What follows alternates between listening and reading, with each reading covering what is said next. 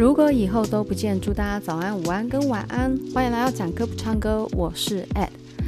刚刚呢，花了非常多的时间在看 YouTube 的频道，叫做 The Culture，然后我就觉得 Culture 是不是发音不太清楚？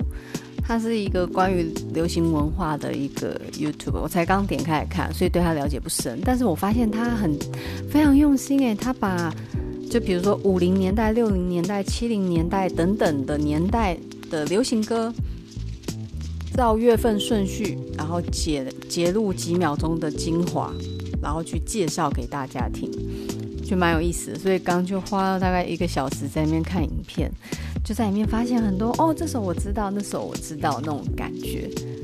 那这是今天比较有趣的事情，所以拖到很晚很晚才决定赶快录一下。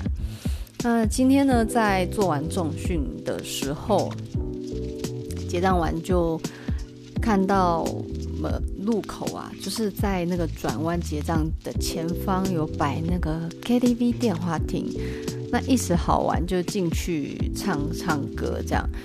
不过有点失望是，我记得之前歌单是很丰富的，不知道为什么，就是今天在点播的时候都是那个网络。选秀的片段，然后就觉得 feel 很差，导致整个唱歌起来感觉不好，所以那时候就唱了一首歌，就草草把它关掉了。那今天我点的这首歌是蔡健雅的《达尔文》，原本今天也是想要去介绍这首歌，不过我想另外一首比较紧急的要给大家介绍一下。这首歌每次我在听的时候感触都很深诶，不管。有没有所谓的那个人，唱起来都会有一种很深沉、很深沉关于成长的遗憾跟悲伤。我们人生在每一段经历，都会遇多多少少遇到一个改变你一生的人。这个改变一生，不见得是说极好或极坏，他也许就只是你在某一个瞬间想起他的时候，你就会知道遇见了他。好像整个世界都不一样，即便他已经离开你的世界，可他对你的影响还是一路延续到现在，延续到你生活大小事的习惯。哦，正如我会做这个 podcast，也是由于一个非常重要的人遇见他之后，因为一系列的波折，然后产生这个 podcast，然后在一些乐听啊、音乐上面的一些习惯也有了一些改变，所以在。去欣赏我最爱的音乐，同时我都会不断的想起那个人。那这首歌呢，完完全全就可以概括这个非常富有感情，但是又充满了悲伤的情绪。那它也可以去把感情跟成长阶段的递进这件事情结合得很好。那这首歌呢，它是蔡健雅的作品，叫做《路口》。那这个路口并不是那个我不想走去你妈的路口，不是张震岳那个比较，也一样都是失恋的歌，可是两首路口它表现的情感不一样。这首歌的作词者是陈绮贞，陈绮贞她写这首歌的歌词非常的细腻，我觉得惊为天人吧，因为像这种回首，然后去发现那个人在你心中。他从此改变了你很多大小事习惯这件事情跟这个感觉，其实很难在一首歌短短的就把它呈现非常具象。但是每次我在唱这首歌的时候，都会把一部分的灵魂跟一部分的回忆丢进这首歌里。这首路口最早前我就是单纯的很喜欢它，然后随着时间的累积。慢慢的把一些回忆丢进去，然后这首歌给我感觉就越来越来越沉重，但是沉重的同时呢，每次一听都可以让我好像掉进一个漩涡里面，不断不断的反复的去追想那些曾经给自己带来感动的人，然后重温当时的温度。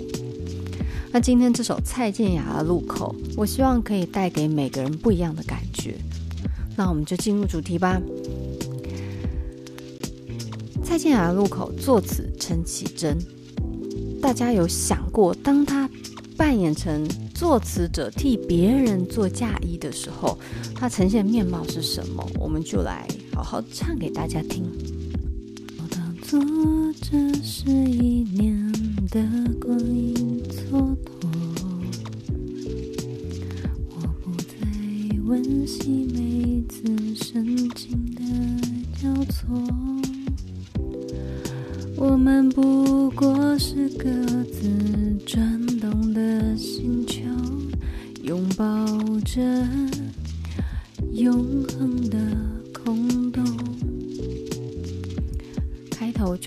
这十一年的光阴蹉跎，就当做和你相遇这些年，都只是一个时间的浪费吧。我不会再去好好的复习我们每一次的互动，每一次的甜蜜，因为我们就是各自生活的生命个体。就像转动的星球，不断的循环着自己的自转，然后投入在生命注定孤寂的这个空洞感里面。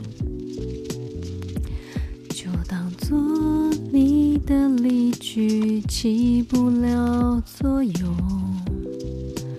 我的心还完整的像一个黑洞。深深的把你吸附在无边宇宙，一抬起头就能够看见你，依然为我闪烁。就当做你离开我这件事情对我一点影响都没有，反义就是其实对我打击很大。可是日子要过，我必须得假装我很好。我的心好像还很完整，完整的像什么？像黑洞一样，无止境的坠落，把关于你的一切吸附在我心中最深处、最深处的顶端、底端了，应该讲底端。所以他说，像一个黑洞，把你吸附在无边宇宙，就把你吸附在最深层、最深层、最深层的思绪里面。当我静下来。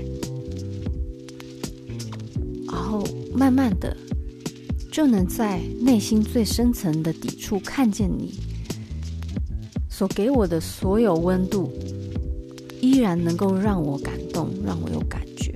但是我已经把它隐藏在心里最底层、最底层。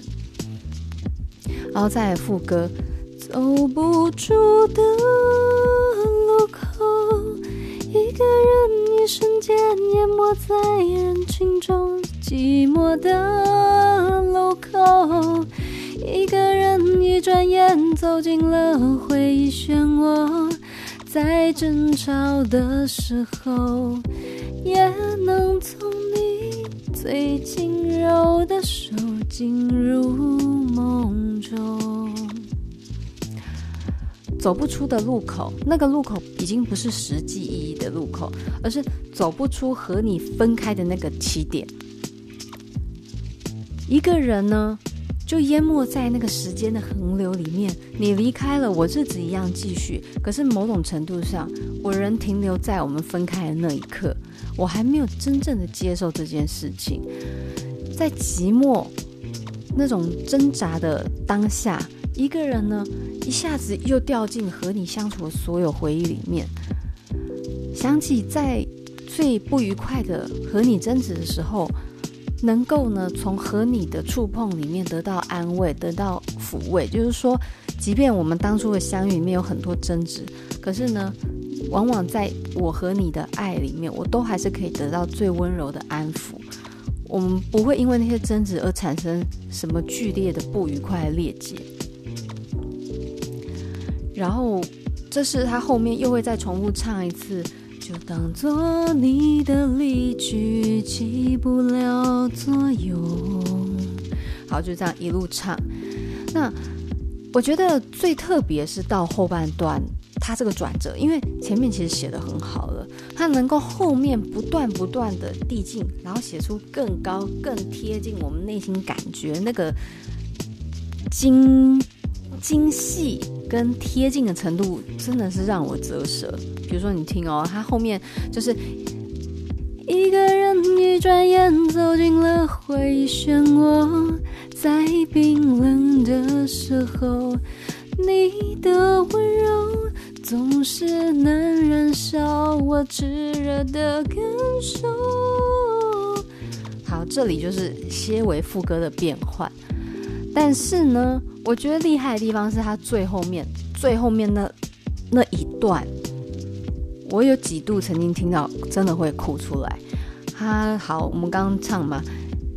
寂寞的路口，一个人一转眼走进了回忆漩涡，宁愿不曾醒来。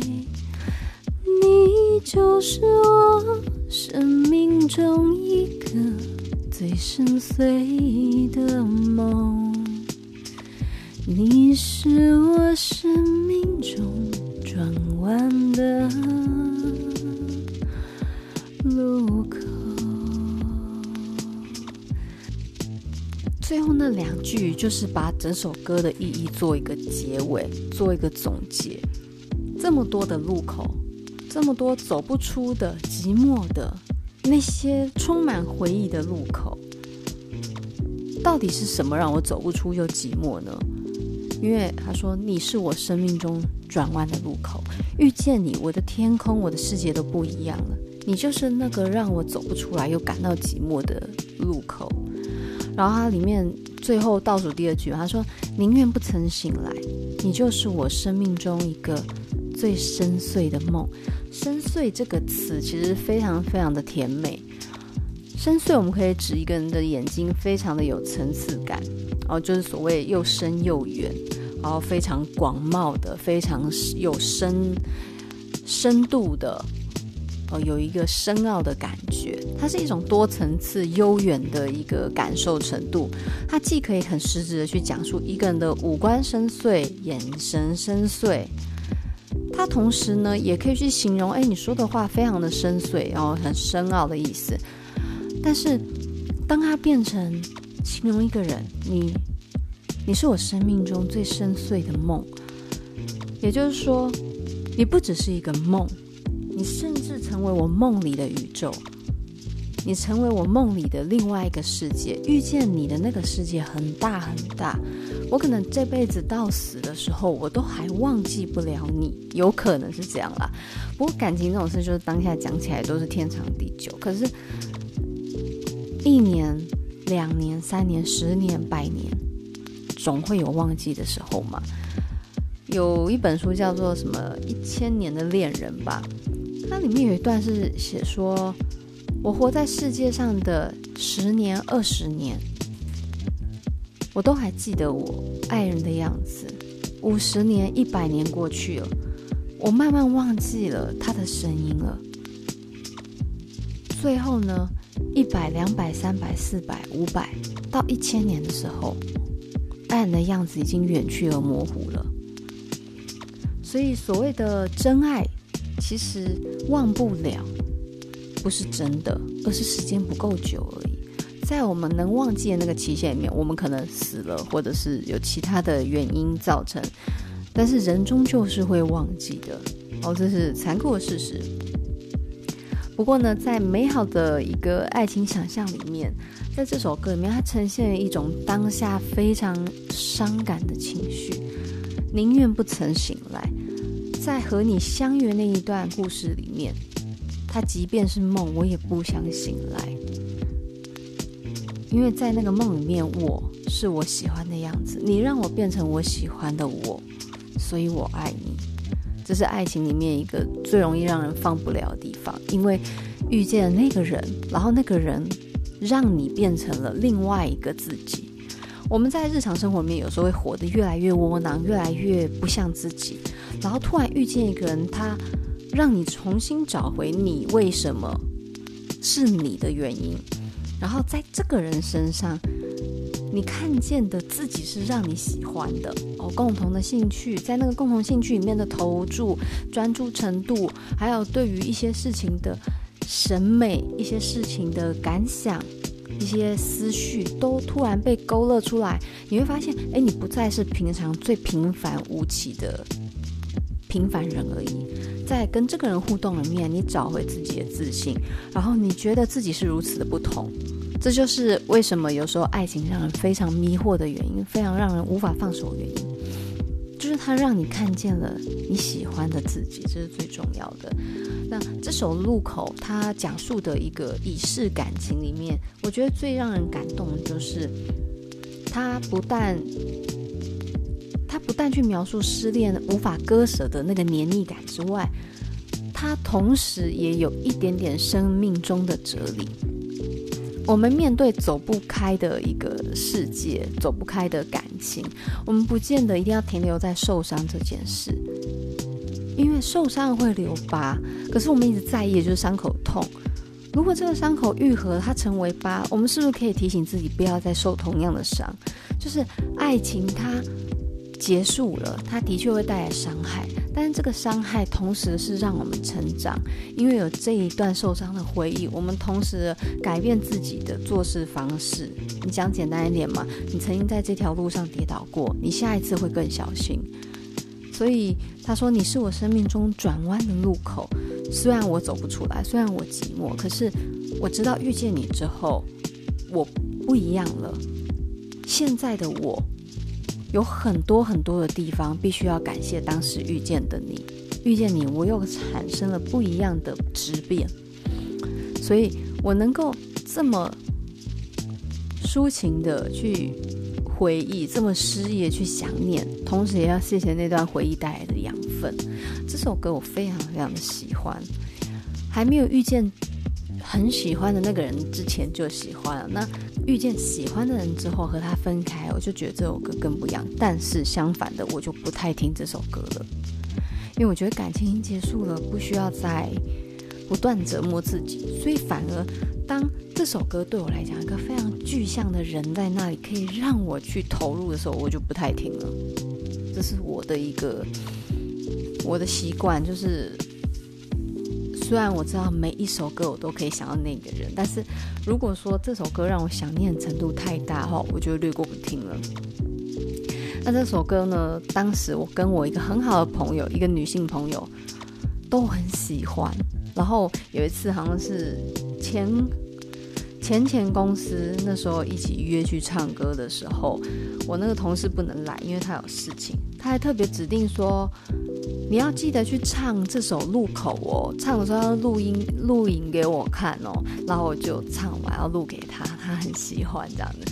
当然没有唱得很好，可是就是一个感觉，就是一个我很想念那个朋友。不过我那个朋友比较没有缘分，因为后来大家的生活环境都不一样，然后也换工作，共同话题没了，其实友情就很难维持下去。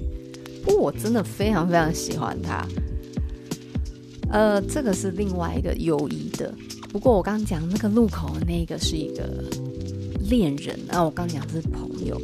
好，那今天的分享就到这里，希望大家喜欢，我们下次见，拜拜。